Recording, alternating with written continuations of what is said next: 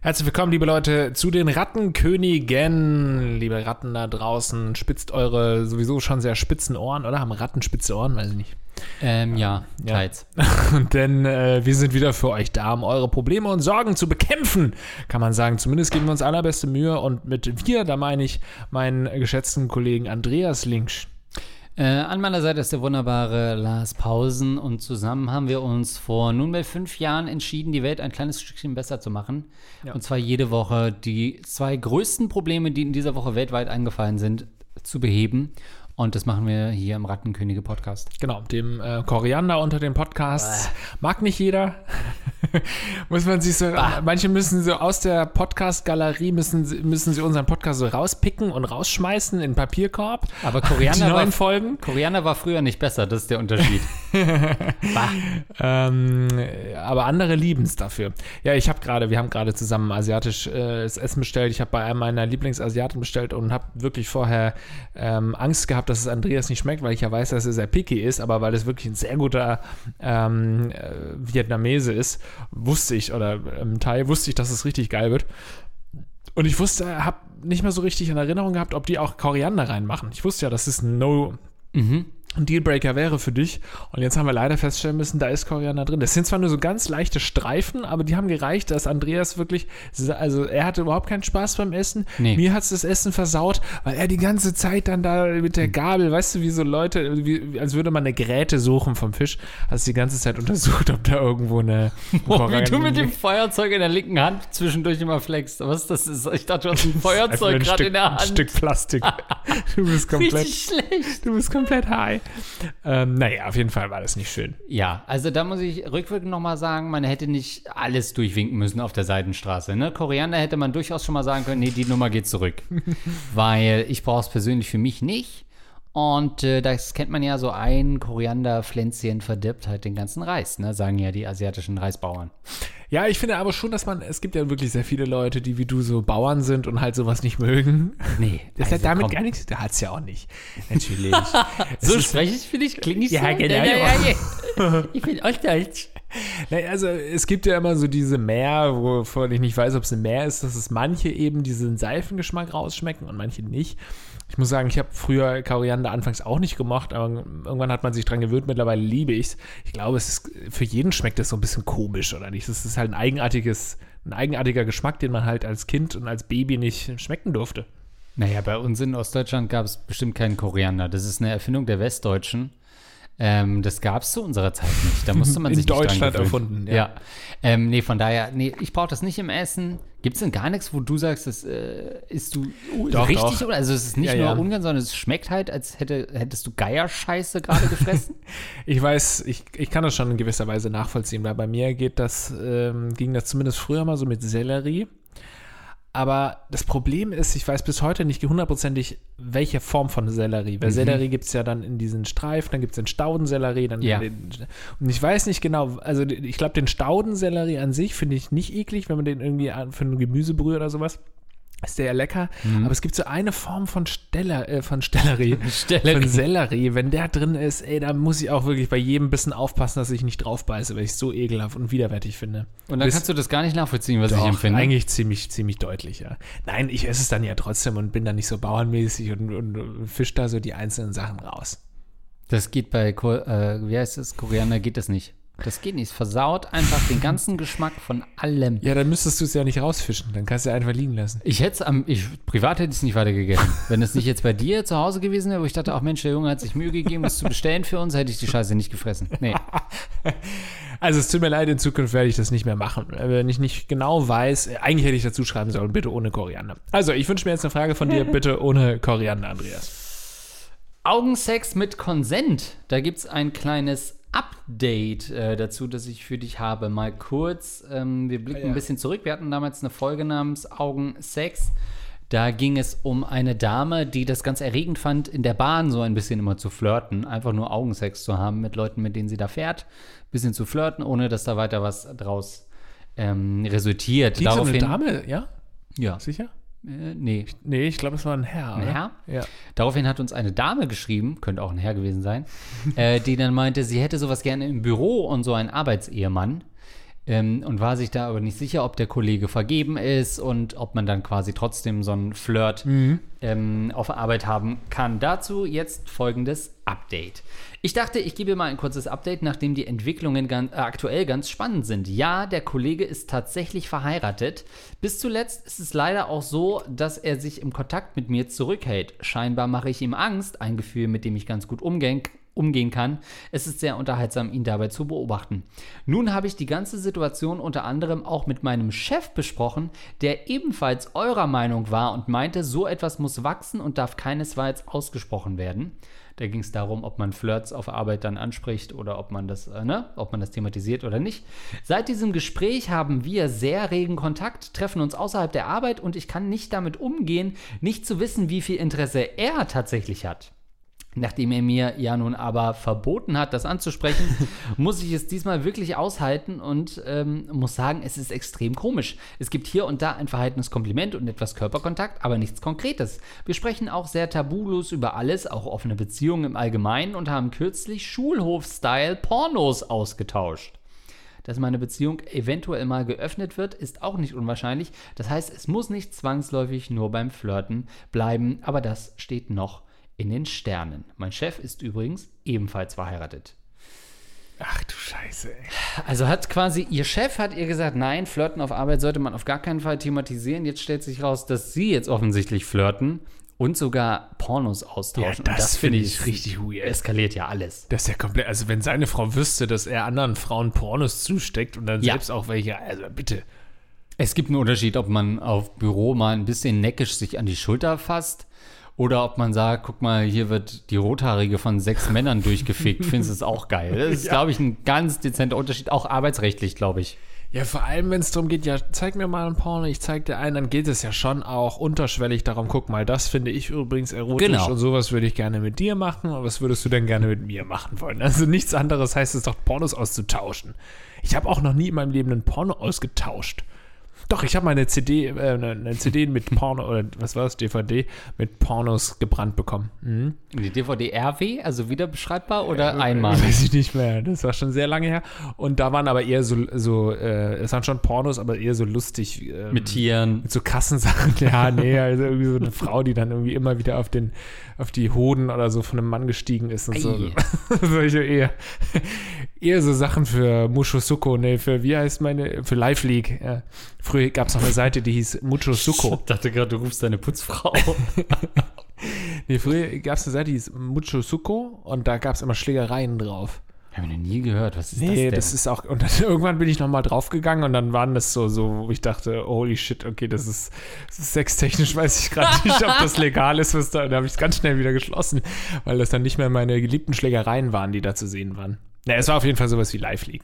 Und das hat dir Metzelder geschickt immer, oder wieder was? ja, ich dachte auch. Krass.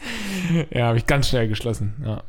Ähm, ja, also das ist schon auch, das ist nie, genau wie du sagst, es ist schon ein Unterschied, ob man irgendwie normal redet oder dein Chef dir ein Blowjob-Video von Secretary blows äh, her boss Ja. äh, at work oder so. Das ist schon ein bisschen, da kann man schon ein bisschen Ja. mehr Nachrichten mitschicken. Double Shift, Double Fist. Das erste, Gott. erste Video. Okay, dann, das war, danke für das Update. Ähm, gerne Ja. auch immer weiter, wann der Mann seine Frau verlassen hat und so weiter. Exakt, ist auch schon ein paar Monate her, also vielleicht gibt es da auch ein, ähm, eine neue Entwicklung mit deinem Chef. Ähm, ja. Gut, dann, Lars, eine Frage, die eigentlich indirekt auch an dich geht. Mal schauen, ob du helfen kannst. Betreff, soll ich mit ihm zusammenziehen, obwohl er jetzt beschnitten ist? Sehr geehrte Barone Linkspausen, ich weiblich 26 schreibe euch aus einer sehr verzweifelten Lage. Nicht mehr die Vorhaut meines Freundes, sondern unsere Beziehung hängt am seidenen Faden.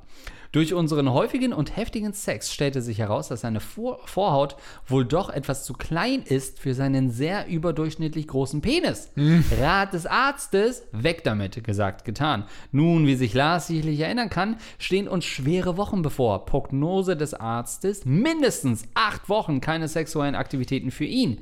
Bereits das Ersteifen des Gliedes lässt ihn jede Nacht mehrmals unter starken Schmerzen aufwachen. Das heißt für mich, dass ich sexuell in den nächsten zwei Monaten auf mich allein gestellt bin. Wir sind äh, auf seinen Wunsch hin monogam. Ich habe mich nur darauf eingelassen, weil er mit meinem starken Sexualtrieb und BDSM-Vorlieben mithalten konnte. Nur vorläufig, wie sich rausstellte. Doch damit nicht genug. Wir sind beide in der gleichen Region auf Wohnungssuche, weil sich unsere WGs auflösen. Also warum nicht zusammen äh, suchen? Ziehen, wollte sie wahrscheinlich schreiben. Äh, schließlich wohnt es sich als Paar günstiger. Soll ich das Risiko wagen und mit ihm zusammenziehen, obwohl ich nicht weiß, wann und wie gut er mit seinem Penis meinen starken sexuellen Bedürfnissen wieder gerecht werden kann? Oder sollte ich die Beziehung lieber gleich an den Nagel hängen und mich wieder der Polygamie hingeben? Kann Lars vielleicht Entwarnung geben, dass ich nicht die vollen acht Wochen warten muss, bis ich meinen Freund wieder benutzen kann?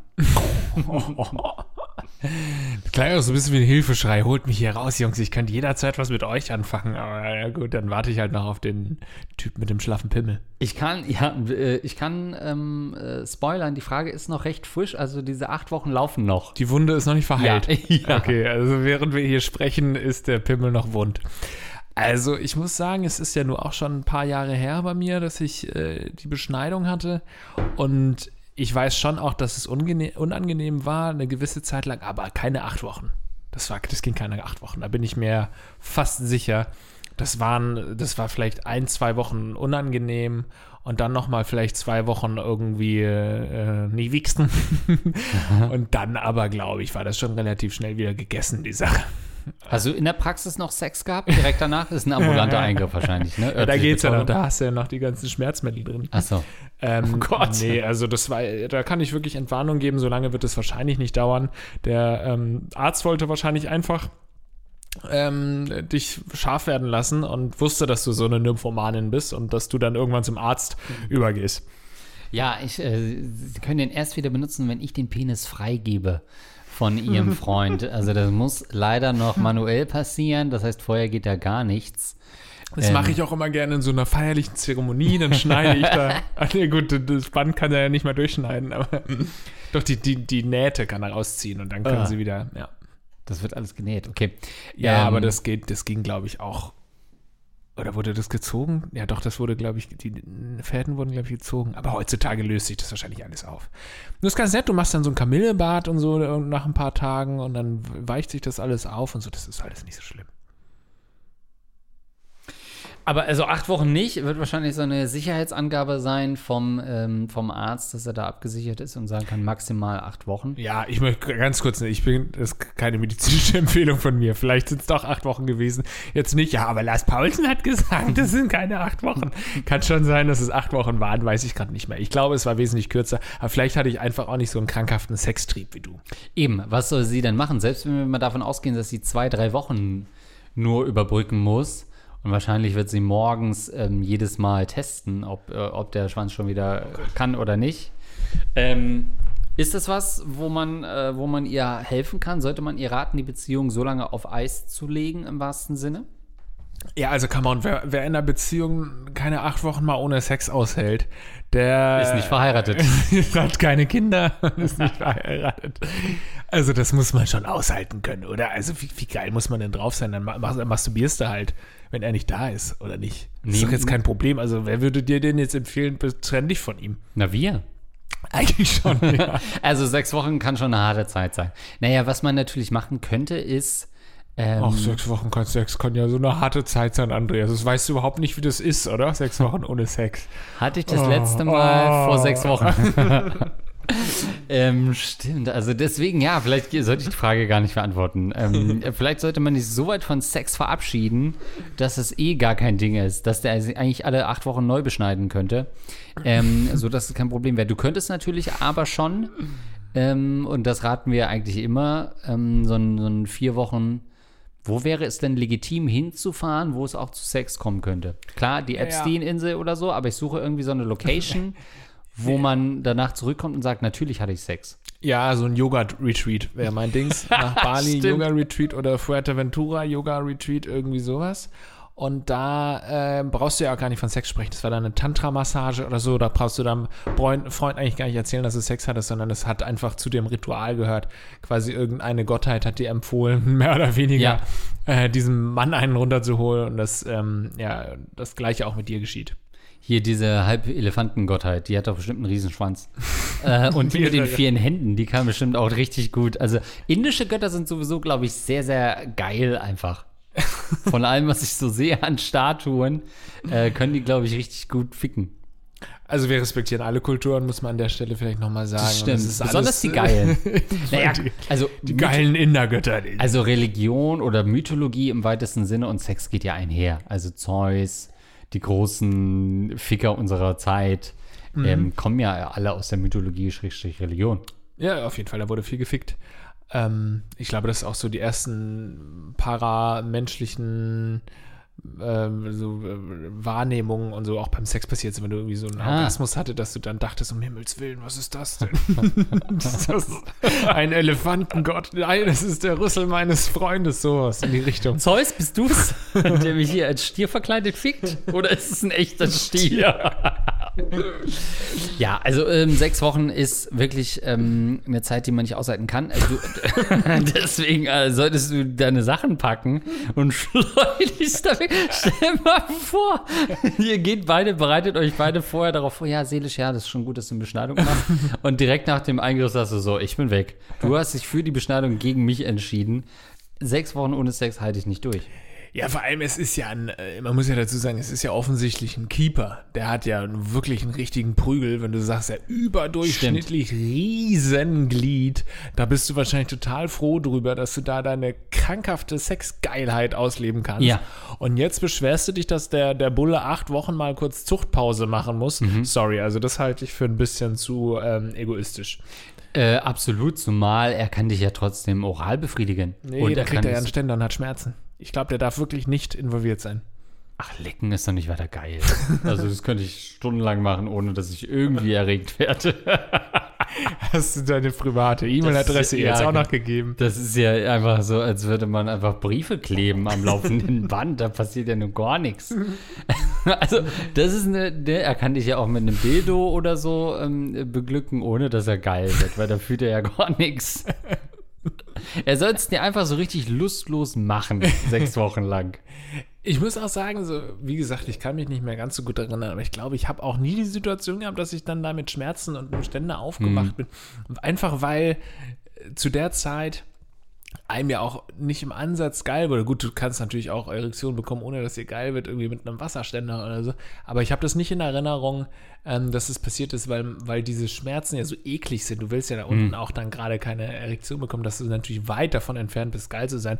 Also vielleicht hat Andreas da recht, vielleicht wird er ja wirklich nicht geil dabei, dich zu befriedigen, ähm, weil er selbst einfach die Schmerzen seines Lebens durchsteht und dann eben keine Erektion bekommt. Ähm, also du hast es ja eben schon gesagt, der Penis ist offensichtlich ja so groß, dass die Vorhaut irgendwann gestreikt hat und gesagt hat, nee, ich schaff das da nicht mehr drüber. Ähm, wir müssen da jetzt was machen. Ich kann nicht mehr über diese richtig pralle Eichel drüber. Ich komme da einfach nicht mehr hin. Ich werde auch immer älter und kann das körperlich nicht bewerkstelligen. Ähm, also, okay, die Frage, glaube ich, ob du noch Sex mit den Resten seiner Vorhaut haben könntest, die ja abgetrennt ist, ist, glaube ich, ne? Stellen wir zurück. Können wir an der wird Stelle doch auch nicht. so hart, oder? So Haut, wenn die tote Haut wird doch hart. Oh. Stimmt, und kann man die nicht über den Dildo ziehen und spürt er das dann nicht trotzdem noch im Nebenzimmer, so wie wenn man so Phantomschmerzen hat? Ähm, stimmt, aber nee, eigentlich nicht. Ähm, du musst es nicht machen. Du kannst halt wirklich natürlich dir auch einen Spaß machen. Ähm, wenn du sagst, okay, maximal sechs bis acht Wochen, vielleicht ist es ja so, dass es ja wahrscheinlich nur der Schmerz, der Schmerz des Ungewohnten ist. Das heißt, vielleicht kannst du es auch beschleunigen, indem du ihm einfach dauerhaft geil machst. Die wird er die erste Woche wird er halt noch mit schmerzverkrümmtem Gesicht da rumlaufen, aber irgendwann ist es dann so schnell Gewöhnung, dass er vielleicht schneller wieder ran kann. Also ich verstehe das Problem nicht. Du masturbierst einfach unter der Dusche und lässt deinen Freund in Ruhe ausheilen, ähm, damit ihr in Zukunft wieder mit seinem prächtigen Riesenschwengel Sex haben könnt. Weiter geht's. Wie rattig darf es sein, Lars? Nicht so rattig. Das ist schön. Beziehung für drei Stunden. Hallo ihr beiden, nach vier Jahren mit eurem Podcast bin ich endlich auch mal in der Situation, eure Hilfe zu brauchen. Leute mustern ihr Leben danach, bis sie endlich mal richtig schwere psychologische Probleme haben. Ich bin Anfang 20, hatte noch nie eine Beziehung, bin aber Entschuldigung. Bin aber vor kurzem ausgezogen und habe mir direkt Tinder geholt. Nach zwei Tagen habe ich direkt jemanden kennengelernt und wir haben uns super verstanden. Jetzt, fünf Wochen später, läuft eigentlich alles perfekt. Ist natürlich in der aktuellen Situation etwas schwierig, sich so oft zu sehen. Aber ansonsten kann ich mich über nichts beschweren. Bis gestern. Jetzt hat sie aber am Wochenende eine Diskussion, angestoßen, warum wir noch nicht zusammen sind. An sich sind wir das nämlich eigentlich schon. Jedenfalls würde sich nicht mehr wirklich was zwischen uns ändern, außer dass wir es dann allem erzählen können. Ihr ist das Ganze nämlich sehr wichtig, weil sie ihren Eltern dann ihren Freund vorstellen kann und nicht irgendeine Bekanntschaft, was ich auch nachvollziehen kann. Ich bin aber generell jemand, der sehr lange für sowas braucht. Allerdings habe ich dann gestern in einem Moment, in dem für mich wirklich alles gepasst hat, den Deckel drauf gemacht. Drei Stunden später, als ich sie dann heimgebracht habe, hatte ich überhaupt kein gutes Gefühl mehr bei der Sache. Hab mich null wohl gefühlt und ihr das auch gesagt. Als sie mir dann zweimal angeboten hat, dass ich das Ganze wieder zurücknehmen kann, habe ich es angenommen. Oh Gott. Und quasi nach drei Stunden meine erste Beziehung wieder beendet. Ich weiß nicht genau, woher meine Stimmung danach kam, aber ich glaube, es war einfach alles zu schnell für mich und ich tue mich auch schwer, feste Verbindlichkeiten, Abmachungen etc. einzugehen. Also Verantwortung zu übernehmen. Wir haben immer noch Kontakt und auch telefoniert, aber ihr geht es natürlich nicht gut damit. Jetzt zu meiner Frage. Ich bin mir sicher, dass ich, äh, dass ich bei ihr bleiben will, aber wie schaffe ich es, dass diese negativen Gefühle nicht wiederkommen, wenn wir nochmal ernsthaft zusammenkommen? Viele Grüße. Also ich habe hier auf jeden Fall einen Red Flag Alarm Ja. deutlich hören können und gesehen und hier die ga- ganze Bude war rot ähm, durchleuchtet. Denn wer will denn nach fünf Wochen, in denen man sich kennt, den anderen schon seinen Eltern vorstellen? Exakt. Tinder gemeint, äh, Bekanntschaft? Exakt. Nicht der Typ, der innerhalb von drei Stunden ähm, mit den Gefühlen seiner Freundin gespielt hat, Schluss gemacht hat, äh, sondern die Frau ist hier an der Stelle die, diejenige, die rote Flaggen bei uns versorgt. Ja, ist auch. Also, äh, Alarm. nee, also Ja. Die Frau muss weg. Also der Typ sollte sich natürlich was schämen. Das sind für uns Ja. auch, also eigentlich beide weg. Beide sollen äh, weg aus der Single, äh, aus der Bildfläche, aus, aus, sämtlichen Tinder-Netzwerken Ja. geschmissen werden, weil die haben sich beide komplett weird verhalten. Einmal sie, dass sie wirklich schon nach fünf Wochen den Freund, also weiß ich nicht, wie alt ist sie, 18? Nach fünf Wochen den Eltern, also dass man nach fünf Wochen Ja. vielleicht mal drüber spricht, wenn man sich regelmäßig sieht und so, ob da vielleicht mehr geht, ob das vielleicht schon eine Beziehung ist und so, völlig legitim, finde ich. Kann total vorkommen. Gerade wenn man sich halt wirklich jeden Tag sieht und das eigentlich schon wie eine Beziehung ist, dann kann man darüber sprechen. Das finde ich gar nicht so schlimm. Aber dass das verbunden wird mit der Überlegung, seinen Eltern das vorzustellen, what the fuck, wohnt sie noch zu Hause oder was geht es nicht? Ihr wohnt wahrscheinlich noch zu Hause. Ja. Also das macht halt nur Sinn, wenn man irgendwie die Mutter äh, mit in den Dreier einbeziehen will, dass man sich relativ schnell kennenlernt. Wenn das nicht der Fall ist, dann bleibt man das erste halbe Jahr, geht man auch nicht mit rein ins, ins Elternhaus. Das will man nicht. Das vermeidet man. Nee, will die gar, gar nicht kennenlernen. Ja. Das ist, man will ja auch gar nicht sehen, wie die aussieht, weil da weiß man ja auch, wie die, wie die Frau dann irgendwann aussieht. Ne? Ja. Nein, und äh, das zweite ist natürlich er, also was er für ein, ähm, äh, ein trotteliges Verhalten da an den Tag gelegt hat. Also ich kann es natürlich irgendwo verstehen, dass man dann irgendwie nachgibt und sagt, ja gut, dann lasst uns halt diese Beziehung eingehen, weil er meinte ja auch, die Situation sei so perfekt gewesen. Aber dann zum Schluss dann sofort wieder kalte Füße zu bekommen, das zeugt jetzt auch nicht gerade von einer gefestigten Persönlichkeit. Also auch hier muss so ein bisschen an die Arbeit. Natürlich kann es sein, dass man, wenn man das dann ausgesprochen hat, das ist die allererste Beziehung, so dass man dann sofort irgendwie alle negativen Gefühle auf einmal bekommt und meint, jetzt ist man auf einmal im Gefängnis des Lebens eingesperrt und kommt da nie wieder raus aus dieser Beziehung.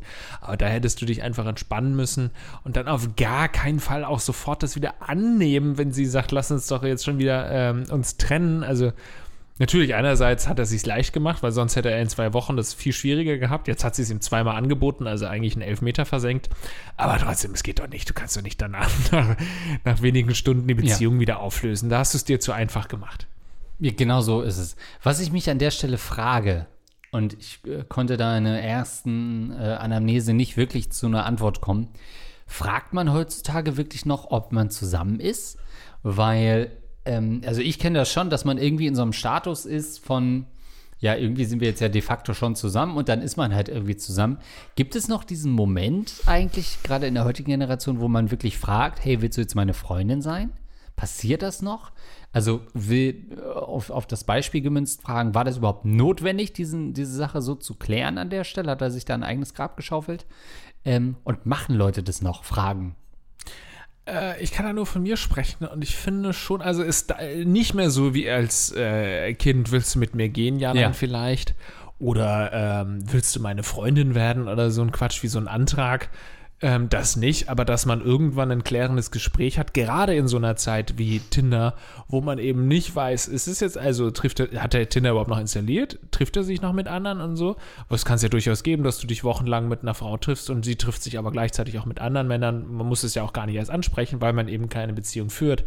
Deswegen finde ich es schon wichtig, dann irgendwann so ein Gespräch zu führen, zu sagen, entweder im Sinne von, ist es eigentlich exklusiv bei uns, so, so und halt so möglichst unromantisch, wie es nur geht, formulieren, dass man zusammen ist. Oder halt wirklich zu fragen, ja, keine Ahnung, bist du jetzt meine Freundin? Also ich weiß gar nicht mehr so genau, wie das jetzt bei meiner Frau und mir war, aber es ging schon so in die Richtung, dass man da äh, ernsthaft drüber gesprochen hat. Ja, das ist jetzt schon, also wir sind jetzt schon zusammen so, ne? Also das schon, doch. Ja?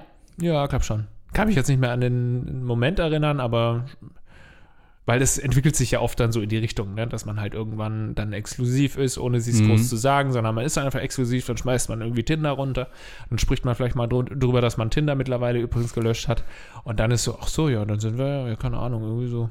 Ist das eigentlich der neue Moment, dass man gemeinsam Tinder oder Bumble zusammen löscht? Vielleicht in der heutigen Generation, in dieser Unstetigkeit von TikTok und Co.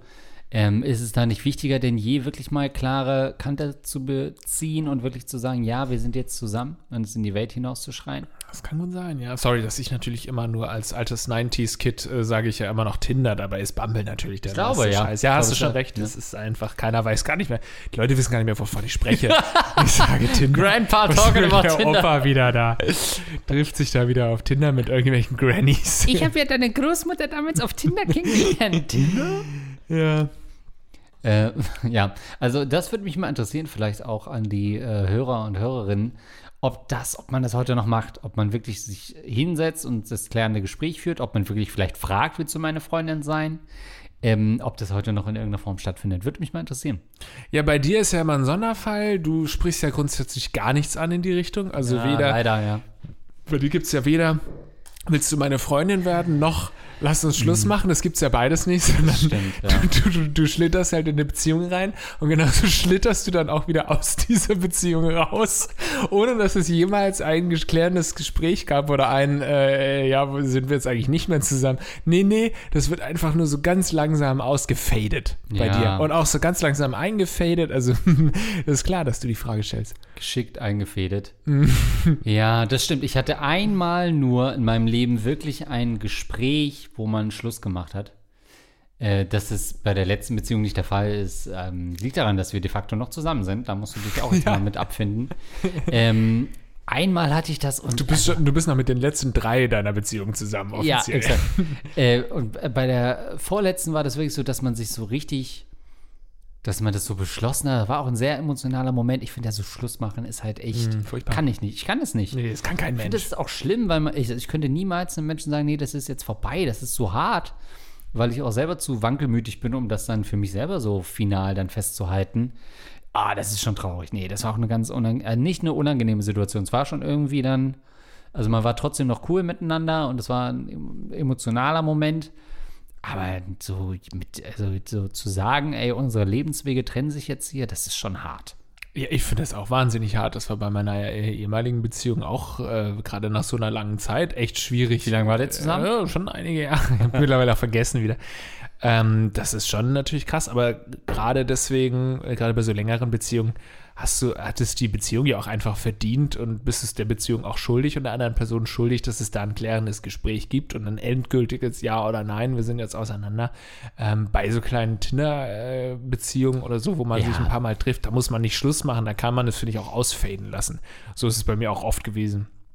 Und ich erinnere mich zum Beispiel bei mein allererstes Tinder-Date, äh, hatte man, wir uns dann auch einige Male äh, getroffen und es lief ganz, ganz, ganz gut, aber es war ja auch mein erstes Tinder-Date, also eigentlich auch meine Mhm. erste, meine zweite Frau im Leben überhaupt, ähm, sozusagen. Und das heißt, ich war ganz neu im Single-Leben drin, das heißt, für mich war das völlig klar, dass das keine Beziehung wird.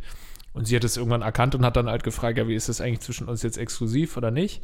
Habe ich gemeint, nö, eher nicht. Also kann, kann ich gerade nicht. Und dann hat sie Mhm. gesagt, das finde ich auch total verständlich und finde ich völlig in Ordnung, aber dann können wir uns halt nicht mehr treffen.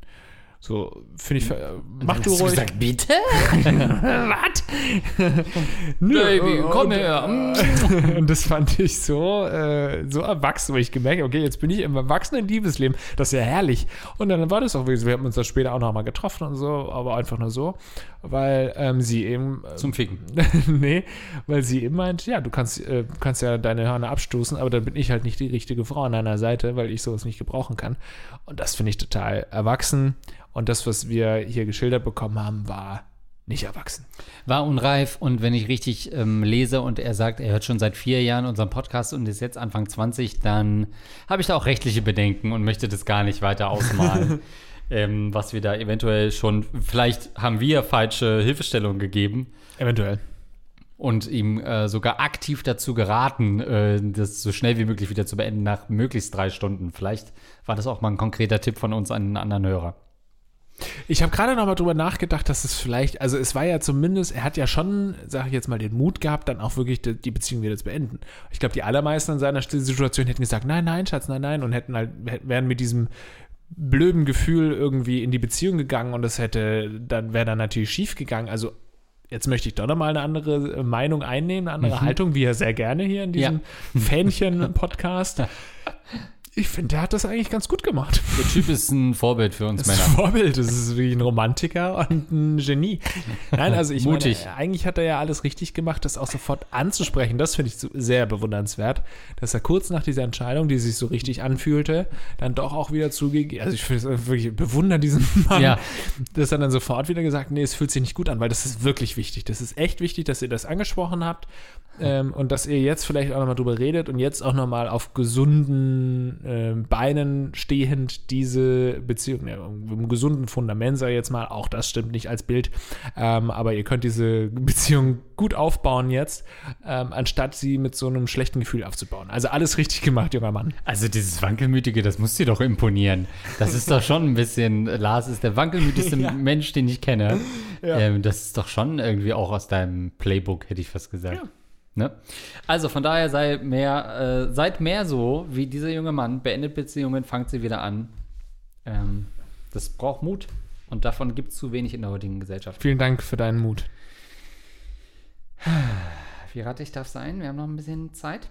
Mm, Boah, Ne- komm, wir machen mal was Deepes jetzt. Jetzt will Ja. ich mal was Deepes. War genug Blödelkram, ha, beschnitten jetzt ähm, Schuldgefühle als Survivorin.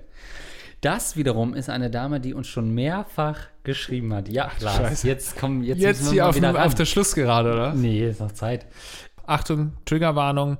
Wir behandeln jetzt in dieser Frage Themen äh, rund um Missbrauch. Wer ähm, das nicht hören will, der sollte jetzt schon mal ans Ende der Folge skippen. Äh, liebe Rattenkönige, ich schreibe euch hiermit nicht zum ersten Mal zur Einordnung. Ich bin die Rattin, weiblich und inzwischen 29, die sich in Folge 63, wir sind gerade bei 135 oder so, darüber beschwert hat, dass Menschen, die von meiner Vergangenheit als Missbrauchsopfer wissen, zum Teil anders mit mir umgehen. Ob Ex-Freunde, die deswegen keinen harten Sex wollten, oder Freunde und Bekannte, die beim Thema Sex Vorbehalte haben, offen mit mir zu sprechen. ich war I sehr remember, froh, ja. Mhm. sehr froh, euch ungewohnt ernst über dieses Dilemma sprechen und euch euer eigenes Verhalten reflektieren zu hören. Genau, da ging es so ein bisschen drum, ne? Wie, wie verhält man sich, wenn man Sex mit jemandem hat äh, oder jemand trifft, der eigentlich harten Sex mag, aber dann im Hinterkopf immer das schwenkt, naja, es wurde auch schon mal Unrecht getan in diese Richtung. Heute soll es aber um einen anderen Aspekt eben dieser Vergangenheit geben. Nachdem ich also in meiner Kindheit, Kindheit respektive Jugend von einer mir nahestehenden Person wiederholt sexuell missbraucht wurde, habe ich es im Zuge des Erwachsenwerdens, vor allem dank Therapien und Hilfe von Freunden, geschafft, das Ganze zu verarbeiten. Dazu gehörte natürlich auch, sämtliche Verbindungen zum Täter zu kappen und ihn voll und ganz aus meinem Leben zu streichen. Vor einiger Zeit habe ich zu diesem Thema ein Ask Me Anything auf Reddit gemacht. Da mich die Vergangenheit, da kommt der Koriander hoch, sorry. Da mich die Vergangenheit nicht mehr belastet und sich mehr wie eine Anekdote aus längst vergangenen Tagen anfühlt, ich dennoch die Hoffnung hatte, denen zu helfen, die noch mehr Probleme hatten, beziehungsweise denen einen Einblick in meine damaligen Erfahrungen zu geben, die etwas derartiges nicht haben, durchmachen müssen. Ein Reddit-User stellte dann aber eine Frage, die in mir ein neues, bis dahin aus irgendeinem Grund nicht in meinen Shit. Gedanken präsent, äh, präsentes Problem eröffnete. Ob ich ihn, den Täter, mein leiblicher Vater, denn angezeigt hätte, beziehungsweise wie ich es mit meinem Gewissen verantworten könnte, das nicht getan zu haben. Denn nein, das habe ich nicht. Ich habe ihn, wie gesagt, komplett aus meinem Leben gestrichen ihn sicher nicht mit freundlichen Gefühlen verlassen und hinter mir gelassen. Aber ich habe keine Schritte unternommen, die Gefahr, die er mir gegenüber darstellt, äh, dargestellt hat, zu bekämpfen. Es ist durchaus so, dass ich nicht ernsthaft davon ausgegangen bin, dass er so etwas mit einer anderen Person wiederholen könnte. Neben anderen Gründen auch, da niemand ihm im Anschluss so schutzlos ausgeliefert gewesen sein dürfte, allein schon aufgrund des Familienverhältnisses. Er hatte sonst niemanden, mit dem er im Schutze der Privatsphäre so hätte umspringen können. Dennoch kommt mir das inzwischen, wo das Ganze juristisch längst verjährt sein dürfte, irgendwie zu wenig vor. Kann ich das Unterlassen einer Anzeige wirklich auf so einer zwar begründeten, aber ja nicht sicheren Vermutung rechtfertigen? Bin ich fein raus, weil ich mich als Opfer ja vor allem um mich selbst zu kümmern hatte und eine Anzeige Monate, wenn nicht Jahre bedeutet hätte, in denen ich mich mit ihm hätte auseinandersetzen müssen? Oder hätte ich nie die moralische Pflicht gehabt, ihn von anderen Mädchen fernzuhalten? Diese Fragen beschäftigen mich seit einiger Zeit immer wieder. Ich bin deswegen auf eure Meinungen und Einsichten gespannt. Und Boah. auch das ist Rattenkönige Podcast. Das ist äh, natürlich harter Tobak und ähm, freut mich natürlich besonders, dass dir unsere äh, Erzählungen vom letzten Mal da irgendwie auch gefallen haben, dass wir uns da nicht vergriffen haben, weil es ist ja immer sehr schwierig, bei dem Thema wirklich ähm, nichts Falsches zu sagen. Und gerade als ähm, jemand, der nicht betroffen ist von dem Thema, da irgendwie die richtigen Worte zu finden. Insofern freut uns das natürlich, dass ähm, du dich dann nochmal an uns wendest und ähm, hier so einen ganz interessanten Aspekt geklärt haben möchtest. Ich will, Und weißt du schon, ob du deinen Vater anzeigst? Die Jungs haben noch nicht geantwortet vom Rattenkönige-Podcast. Die haben irgendwas vom Oktoberfest und da hat jemand auf den Boden gepisst und dann wenden sie sich an mein Problem. der Kommissar, aber wir brauchen jetzt eine Antwort von ihm. Nee, sie warte noch. Eine Folge noch. Jetzt neue Folge ist online. Ich höre mal kurz rein. Wieder nichts. Also, du hast von einer moralischen Pflicht gesprochen, ihn anzuzeigen. Das möchte ich gleich am Anfang sagen und möchte behaupten, du hast die moralische Pflicht gar nichts zu tun. Du hast für gar nichts eine moralische Pflicht. Du bist ein Opfer eines ganz schlimmen Verbrechens geworden und hast deswegen keinerlei Verpflichtungen als Opfer XY zu tun, finde ich. Du hast überhaupt gar keine Verpflichtung. Ähm, also aus dieser Sache, die dir angetan wurde, es wäre ja absurd zu sagen, dass daraus dann irgendeine Pflicht erwächst. Deswegen nein, da brauchst du dir überhaupt gar keine Sorgen zu machen. Äh, mein erster Gedanke war natürlich schon auch, hast du ihn angezeigt? Ich dachte irgendwie, das hätten wir auch schon mal geklärt, aber wir waren da, glaube ich, so diskret genug, weil sie auch nie davon gesprochen hat, dass es wirklich ihr leiblicher Vater war, außer jetzt in der vorletzten Satz mehr oder weniger. Ähm, klar wäre so mein erster Gedanke, ihn anzuzeigen, aber was man da eben als Nicht-Betroffener oft einfach vergisst, ist, wie intensiv man sich dann mit dieser Tat und mit diesem Menschen dann auch nochmal im Nachhinein auseinandersetzen muss, wenn es zu einer Anzeige kommt. Und da kann ich jeden, kann ich jeden verstehen, der sagt, das will ich mir nicht nochmal geben. Während uns hier das Hefeweizen hochkommt. Ähm, ja. Das ist Stammtisch auf einer ganz äh, Boah, interessanten wirklich. Ebene auf jeden Fall. Äh, Kubiki, hör hin, so wird's gemacht. Ähm, ja, also was ich gerade denke, so ich kenne das ähm, Gott sei Dank auch nur aus, aus Fernsehberichten und auch da wird diese Perspektive, spielt die nur eine untergeordnete Rolle. Ne? Also selbst wenn man so Missbrauchsopfer hat, die irgendwie nach Jahren dann sagen, ja, mein Vater, da lief das und das schief, stellt sich eigentlich nie noch diese Frage des, hast du ihn angezeigt oder so. Ich weiß gar nicht, ob das verjähren kann. Sowas kann doch nicht verjähren, oder? Missbrauch ist doch nichts, was irgendwie, wo man irgendwie sagt, na, nach sieben Jahren, jetzt ist aber auch gut damit, ist doch vorbei, die Nummer. Weiß ich nicht, ob das juristisch noch einfach ist. Ähm, was ich ganz spannend finde, ist diese Frage, ähm, ist da potenziell jemand, dass das so ein Verhaltensmuster ist? Also zum Beispiel, wenn man halt logischerweise in der Kirche, was glaube ich vereinzelt auch schon mal passiert ist, dass in der, im Kirchenzusammenhang Kinder missbraucht wurden, weiß nicht genau, ähm, ob es da belegte Fälle gibt. Aber wenn man so jemanden hatte, der Täter war, der vielleicht im Kindergarten arbeitet oder in der, in der Kirche oder in irgendwelchen anderen Einrichtungen, Ferienlager, dann liegt natürlich dieser Verdacht nahe, dass, er vermut, dass man vermutlich nicht das einzige Opfer ist. In so einem familiären Umfeld ist es natürlich schwierig.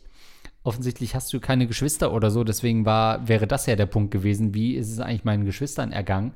Ähm, aber man vermutet nicht direkt, dass so jemand auch anderswo die Möglichkeit hat, jemanden zu missbrauchen, ist das ein großer Irrglaube, weil ähm, man halt sagt, naja gut, jetzt, der hat halt so und so viele Kinder, das heißt, man checkt einmal die Geschwister, ob die missbraucht wurden, aber forscht vielleicht gar nicht nach, ob der vielleicht auch mal an Nachbarskinder irgendwie da ähm, mhm.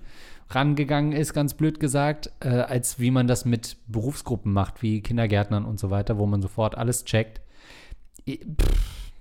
Also ist schwierig, weil das, die, die, was unterscheidet ihn von seinem Verhaltensmuster? Oder gibt es einen Unterschied zwischen Missbrauch im häuslichen Rahmen versus im beruflichen Rahmen? Ja, also ich glaube schon, dass viele Leute erst zu ähm, Tätern werden, wenn es ihnen möglichst einfach gemacht wird. Und das ist im familiären Rahmen natürlich der Fall. Deswegen geschehen, geschehen da auch so viele Missbrauchsfälle, weil da eben äh, die Kinder komplett schutzlos dem Vater oder der Mutter ähm, äh, ausgesetzt sind. Mhm und äh, da vielleicht auch die Mutter mal nicht da ist und so, dann ist es ganz allein mit, äh, mit, mit dem Vater zusammen, das Kind. Also, und ich glaube, das wären dann oft, das sind oft so Leute, die dann nicht sich die Mühe, sag ich mal, machen würden, dann auch mit dem Nachbarskind was anzufangen, weil sie wüssten, okay, das ist eigentlich viel zu kompliziert, sage ich jetzt mal wirklich in Anführungszeichen. Ähm, also ich glaube, dass ganz viele Täter das nur machen, wenn ihnen wirklich die Sache sehr einfach gemacht wird. Und deswegen passiert es auch so häufig in dem Fall. Also dann würde ich aber noch mehr sagen, nein, sie hätte ihn nicht anzeigen müssen. Wenn sie jetzt offensichtlich Einzelkind ist und es vielleicht im beruflichen Umfeld auch gar nicht so die Gelegenheit gegeben hätte, dann finde ich, ist es nochmal zu differenzieren versus ich wurde irgendwie in der Schule angegangen oder so, wo mhm. einfach potenziell super viele andere Opfer da sind. Ähm, kann aber natürlich auch ein Irrglaube sein, ne? Ja, ich habe jetzt gerade mal nach Verjährung übrigens nebenbei äh, parallel gegoogelt und bin auf eine Seite gestoßen, habe da erstmal fünf Minuten reingelesen und zum Schluss gesehen, dass es eine Homepage mit .at hinten ist, also in Österreich. äh, ich habe jetzt die österreichischen Gesetze gecheckt, da ist auf jeden Fall, ähm, kommt es zu einer Verjährung? Ich meine auch, dass wirklich nur Mord nicht verjährt. Alles andere, ja gut, das weiß ich jetzt auch nicht, aber da stand auf jeden Fall, dass es da ein gewisses Lebensalter des Opfers muss erreicht werden, dann ist es tatsächlich verjährt. Ähm, kann aber in Deutschland anders sein, weiß ich gerade nicht. Ist ja auch jetzt gerade gar nicht die Frage, ob es jetzt verjährt ist oder nicht. Es, selbst wenn es verjährt wäre, könnte man ihn ja trotzdem anzeigen. Ähm, aus eigenem, vielleicht weil es einem selber gut tut, das zu tun.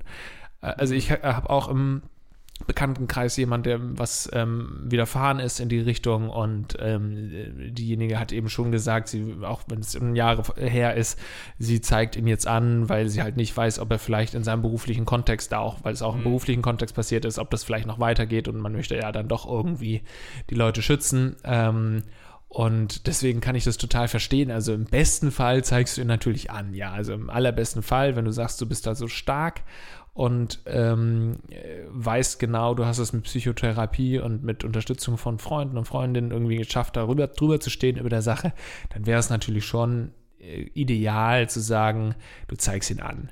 Aber das würde keiner von dir verlangen, weil es ist einfach ein Gerichtsprozess. Er würde sich wahrscheinlich nochmal mit dir melden. Der Kontakt muss äh, wieder äh, aufgenommen werden. Du würdest ihn vielleicht sehen sogar vor Gericht. Ich weiß nicht, inwiefern da auch Missbrauchsopfer geschützt werden, dass man vielleicht den Täter auch gar nicht mehr sehen muss oder so und umgekehrt. Ähm, das kann ich, kann ich jetzt gar nicht beurteilen, aber vielleicht Gut, in dem Fall würde er ja wissen, ah ja, meine Tochter ist. Ja, ja, aber du willst vielleicht trotzdem nicht, dass ja. der Täter dir nochmal in die Augen blickt. Das meine ich. Ähm, mhm. Also es ist wirklich ganz, ganz schwierig und du sagst selbst, du bist eigentlich gefestigt und machst dann auf Reddit da so eine Aktion, was ich übrigens sehr stark finde von dir, dass du sagst, dir selbst macht das nichts mehr aus und du hilfst jetzt anderen Menschen, die eben noch nicht so gefestigt sind und die vielleicht Fragen haben in dem ähm, Bereich, ähm, in dem du dich da anbietest, quasi als Fragenbeantworterin. Das finde ich total stark von dir. Aber du hast ja selbst auch gemerkt, dass dich kleinere Trigger-Momente dann auch wieder so ein bisschen rausreißen und dich in so eine ja, so in so ein Hinterfragen bringen. Gerade die Frage mit dem Reddit-User, der gefragt hat, ob du ihn anzeigst, dass du, glaube ich, noch nicht so hundertprozentig jetzt da ultra gefestigt bist, dass du sagen könntest, okay, so, eine, so einen Gerichtsprozess könnte ich auch locker mitmachen. Ich weiß gar nicht, ob es zum Gerichtsprozess kommen würde oder so, mhm. aber deswegen hört er ganz auf dich alleine. Du musst nicht auf andere und nicht auf die Gesellschaft und irgendwelche Moral hören, sondern wenn du ihn anzeigen möchtest und glaubst, du bist stark genug, dann mach's und wenn nicht, dann nicht. Ja, würde ich auch ähm, zustimmen, wenn du für dich andersrum gesagt auch glaubst, dass du das brauchst, vielleicht nochmal, dann äh, mach es. Wenn du es nicht brauchst, würde ich auch sagen, ähm, dann spricht man von einem sogenannten Nichtbrauchsfall. Wenn man das also nicht braucht, dann äh, würde ich sagen nicht, äh, weil genau wie Lars sagt, offensichtlich ist diese Verarbeitung dann, naja, wobei, du sagst ja schon, dass dieses Thema so weit abgeschlossen ist, dass du halt dich äh, AMAs auf der dreckigsten Rattenplattform aller Zeiten, nämlich Reddit, stellen kannst, wo wirklich die letzten, äh, letzten verlorenen Menschen sich rumtreiben. Ähm, das heißt, wenn du dir das zutraust, dann würde ich einfach mal denken, dass du es für deinen eigenen Lebensweg nicht brauchst dass du nicht so ein Closure-Ding brauchst und sagst, ich muss es jetzt noch mal, ich muss ihn vielleicht sogar noch mal sehen in irgendeiner Form, um damit abschließen zu können. Und wenn du das nicht brauchst, ähm, dann würde ich sagen, mach es jetzt auch nicht mehr. Ich finde es halt so krass, wenn man sich mal in die Welt eines Täters versucht zu versetzen, der so schlimme Taten getan hat und wahrscheinlich im Laufe der Zeit das auch wenn er jetzt nicht komplett psychisch äh, kaputt ist, äh, dann das auch irgendwie versteht, dass es irgendwie mega krass war, was man gemacht hat. Irgendwann wird man sich hoffentlich seiner Taten auch bewusst. Und dass du dann eben lebst als alter Mann und nicht angezeigt wirst und dafür nie in Rech äh, zur Rechenschaft gezogen wirst und ja, dann also auf diese Taten zurückblickst und weißt, ja, ich wurde dafür nicht belangt. Also ich finde es total krass, sich da mal reinzuversetzen, was das in einem auslösen müsste. Ja, ich erzählt das seinem Freund, ich wurde aber dafür nicht belangt. Also. ja, also. Naja, ich glaube. Ja, ob man da dann irgendwie dann vielleicht selbst auch äh, so ein Empfinden hat von wegen, ja, so schlimm kann es nicht gewesen sein, weißt du so? Mhm. Oder ob man, weil ich glaube, wenn jemand Sühne geleistet hat, irgendwie im Knast war, so danach, weißt du, du hast irgendwie ja, äh, getan, was, was du verdient hast, dann letztendlich. Äh, du hast irgendwie abgesessen da deine 10 Jahre, keine Ahnung, 15 Jahre. Aber wenn du da nie was gemacht hast, dann kommst du ja gar nicht so auf die Idee zu sagen, ja, das, ich, ich habe dafür jetzt irgendwie gezahlt und gut ist, sondern du weiß ich nicht, ob man sich dann da so erhaben fühlt oder ganz im Gegenteil, ob man sich das vielleicht auch so ein bisschen wünscht, dass man angezeigt wird. Keine Ahnung. Da würde ich nämlich gerade drauf hin. Das kennt man ja auch von so anderen Tätern, so irgendwelche Bankräuber oder irgendwelche ja, Bankräuber war unnötig spezifisch. Kann jede, jede Art von Verbrechen sein, dass sie dann richtig so, manchmal, wenn sie so auf der Flucht sind, dass sie dann berichten, richtig zu sagen, oh, ja, es war scheiße, als die Polizei mich aufgegriffen hat und an meiner Tür stand, aber irgendwie war ich auch so ein bisschen erleichtert, äh, dass so diese innere Anspannung mhm. dann weg war und okay, shit, ja, jetzt ist die Polizei da und jetzt mhm. geht irgendwie alles seinen Gang und jetzt bin ich aufgeflogen und scheiße natürlich für mich, aber ich, diese Flucht ist auch beendet und dieses Weglaufen und dieses äh, ständig in, in, ähm, in Anspannung leben. Vielleicht hatte sowas natürlich auch, ne? Weiß man nicht. Vielleicht, aber man hört das auch so selten, dass es gibt dann so selten mal eine Selbstanklage, ne? So Leute, die dann wirklich Reue zeigen und zur Polizei gehen und sagen, ich habe da übrigens eine, eine, ein Mädchen missbraucht, hört man super selten. Oder ähm, ja, merkt man einfach mal, was für komplette Versager das einfach sind, dass sie dann vielleicht sogar froh sind, wenn sie angezeigt werden, statt einfach selbst sich anzuzeigen und zu seinen Taten zu stehen. Ich denke mal, dass die das dann auch oft verdrängen und sagen, so schlimm war es ja auch nicht und irgendwie ist es ja keine Ahnung. Weiß ich nicht, was sie so denken. Und dann sagen, äh, sagen die Polizisten, ja, schön, dass sie es gemeldet haben, aber das ist ja verjährt, dann können sie jetzt gehen. Ein freier Mann.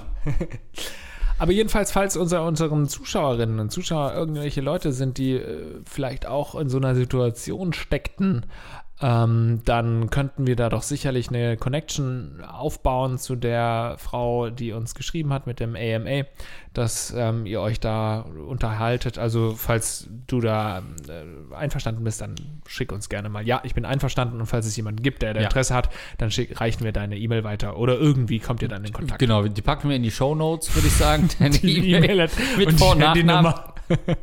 Ja, gut. Ähm, bleibt uns nichts anderes übrig, als einen Hardcut zu machen und äh, trotzdem natürlich auch den Leuten zu danken, die sich hoffentlich haben nicht zu Schulden kommen lassen äh, in den letzten Monaten und Jahren.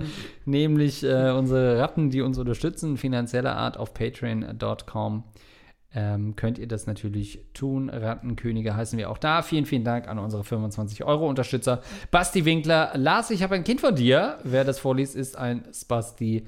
LOL und natürlich unsere Heldenratten Magawa. Ähm, wie immer geht kein Cent an die Stiftung der Heldenratte Magawa. Im Gegenteil, noch mehr Bomben werden gelegt durch die 10 Euro von Andy Steuer in Team Deo. Captain Jizz Fresh im Mrs. Rostige, Prinz Albert Piercing, der Rattenfänger von Hamel, der Urologe von Andreas, Dr. Dicht, Dr. Schmiedli, Hedli, Du, Edmund Denzel, Eduard K. Für Andreas höre ich auf zu rauchen, dann tu's doch. Gagreflex war besser, Hans, Gorg, Heldenratte Magawa, Dosenkohl. Herzlich willkommen zum Erich Honecker Gedächtnis-Podcast, Kololita, Kololita, Luxen, negativen Nase, Rahmen, Sebastian, Ruben, der Engelmann, Tobito, ziemlich naser Podcast, jetzt oder nie. Vielen, vielen Dank. Erklär das nochmal mit dieser Heldenratte, bitte. Nee, das ist so eine kleine Ratte, Ist es die in Vietnam gewesen? Die da, nee. fast, aber die hat so geholfen, Sprengmittel zu räumen. Ja, war das nicht in Vietnam? Nee. Die hat so eine, so eine, na, weiß ich gerade gar nicht. Die hat, äh, nee, Südamerika war das. Die hat ähm, so eine kleine Goldmedaille auch umgehabt. Das fand ich ganz süß. Ist natürlich ein Zeichen von Olympia, ne? wer jetzt reinschaut. Ähm, ist es ganz äh, spannend. War als, äh, auch als Hero Red bekannt. Ja. Und natürlich auch vielen Dank an alle, die uns direkt per PayPal unterstützen. Äh, In diesem Sinne vielen Dank an Tim und André. Danke euch. Kambodscha übrigens. Kambodscha. Ah ja. ähm, Minensucherin. Sehr gut. Also, also nochmal Respekt an äh, Magawan. Bis nächste Woche wieder, ne? Da sind wir wieder für euch da, die Rattenkönige Andreas und Lars. Und ihr schickt uns gerne Fragen an fragen.rattenköenige.de. Bis dann.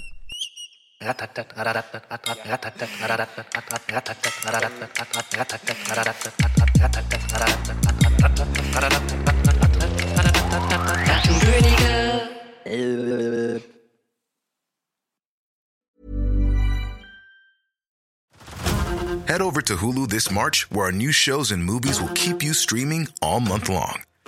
Catch the award winning movie Poor Things, starring Emma Stone, Mark Ruffalo, and Willem Dafoe. Check out the new documentary, Freaknik The Wildest Party Never Told, about the iconic Atlanta Street Party. And don't miss FX's Shogun, a reimagining of the epic tale, starring Anna Sawai. So, what are you waiting for? Go stream something new on Hulu.